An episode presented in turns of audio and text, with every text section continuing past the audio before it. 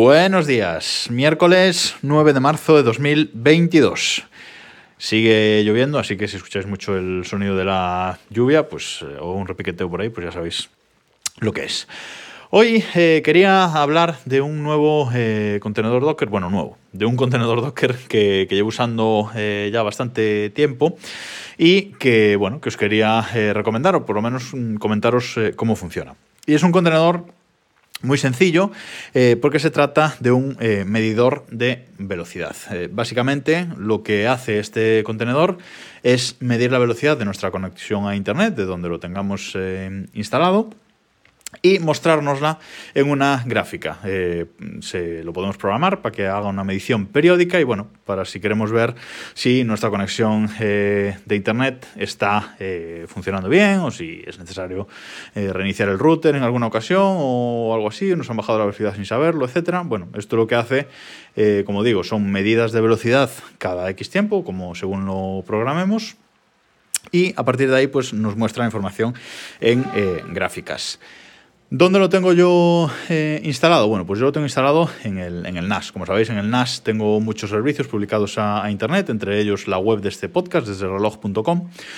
Eh, por lo tanto, me interesa que la conexión a Internet eh, de, esta, de donde está el NAS pues, eh, sea, sea estable y, bueno, funcione, funcione bien para poder servir todos esos contenidos. Así que la tengo monitorizada de esta forma. Otro día os contaré sobre mi sistema de monitorización de, de toda la red interna, que eso da para un podcast y un podcast largo. Pero bueno, lo que es la velocidad de Internet de, que tiene el servidor NAS, la tengo monitorizada con este servicio.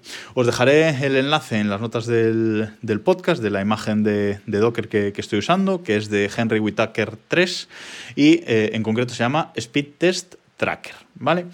Esto es un contenedor único, usa una base de datos eh, InnoDB interna, o sea que no, vamos, que no hay que desplegar varios contenedores separados ni nada, simplemente, eh, y no debe, he dicho, InfluxDB, eh, que, no hay que no hay que desplegar varios eh, contenedores mm, separados, simplemente desplegamos este, este contenedor y punto, ya está funcionando. Esto lo que hace es usar por, detrás ¿vale? la línea de comandos del, conocido speed, test de OOCLA, ¿vale? lo, que, lo que se conoce, lo que usa la página web speedtest.com. ¿vale? Pues esta, esta web, digamos que la empresa que está detrás, que es OOCLA, eh, ofrece eh, pues un, bueno, pues un programa en, línea de comandos, el Speed Test CLI, para poder eh, utilizarlo. Y esto es lo que este contenedor usa por eh, detrás. Por eso, la primera vez que lo arrancamos tenemos que aceptar los términos y, condiciones de, de, OCLA. ¿vale? Eso es, eh, es necesario para poder utilizar este contenedor. Bueno, básicamente lo levantamos y esto lo que hace es levantarnos una página web, ¿vale? Esto lo, bueno que tiene este, este speed test es que eh, nos levanta una página eh, web que tiene sus opciones, tiene su usuario y contraseña y luego tiene sus eh, opciones. Pero en la pantalla principal lo que vemos nada más abrirlo es arriba tres cuadrados que nos muestra el ping, el, último, el último ping que, ha medido, o sea, los milisegundos del último ping que ha medido, la velocidad de bajada y la velocidad de eh, subida. Eh, nos pone el máximo, la media, el mínimo, etcétera, ¿vale? Luego, justo debajo tenemos una gráfica donde nos muestra en naranja, aunque se puede cambiar, en naranja la velocidad de bajada y en, azul la velocidad de, subida, en una gráfica de, creo que por defecto son 7 días, y debajo pues nos muestra una gráfica con el ping para que vayamos viendo si sube o, si baja con el paso de los días y abajo a la derecha otro cuadrado con los test que han eh, sido exitosos o han fallado. Si han fallado está en rojo y si eh, se ha hecho correctamente está en verde. Esto nos vale pues para ver si realmente el programa eh, está funcionando bien o si hay algún problema que debemos revisar. Y luego abajo de todo hay un cuadradito en el que podemos cambiar el número de días que estamos viendo. Por defecto, como digo, son 7, pero podemos poner 15, podemos poner 30, según cómo instalemos el Docker que os dice cómo, cómo hacerlo en, el enlace que os digo que os voy a dejar en las notas de este, eh, de este episodio. Pero es que luego tiene un montón de, opciones, ¿vale? Para modificar los gráficos, para modificar, eh, como os decía, la programación, ¿vale? Eh, es en formato cron, se pone, ¿vale?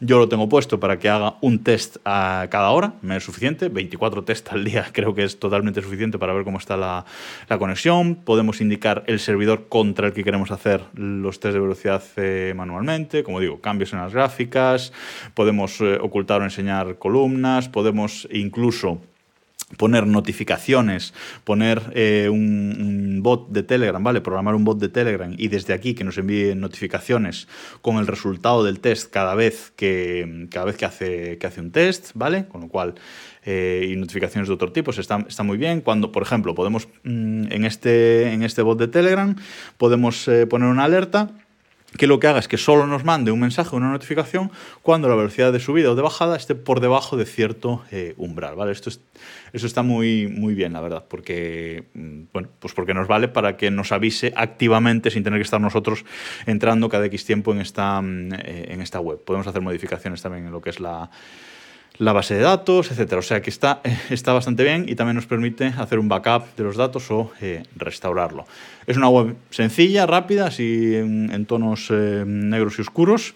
Y bueno, si os interesa esta, esta monitorización eh, directa para, para verlo en una, en una, página web de forma fácil y sencilla, además yo lo tengo metido en el... Em, en el próximo inverso, con lo cual puedo acceder desde, desde fuera si, si quiero en algún momento. Si no nos logamos, no se puede acceder a, a la configuración, con lo cual mm, seguridad está, está bien. Y nada, os dejo el enlace a ver si os interesa y una imagen, la imagen del post, pues será una imagen eh, de este eh, speed test. Y nada más por hoy, nos escuchamos mañana.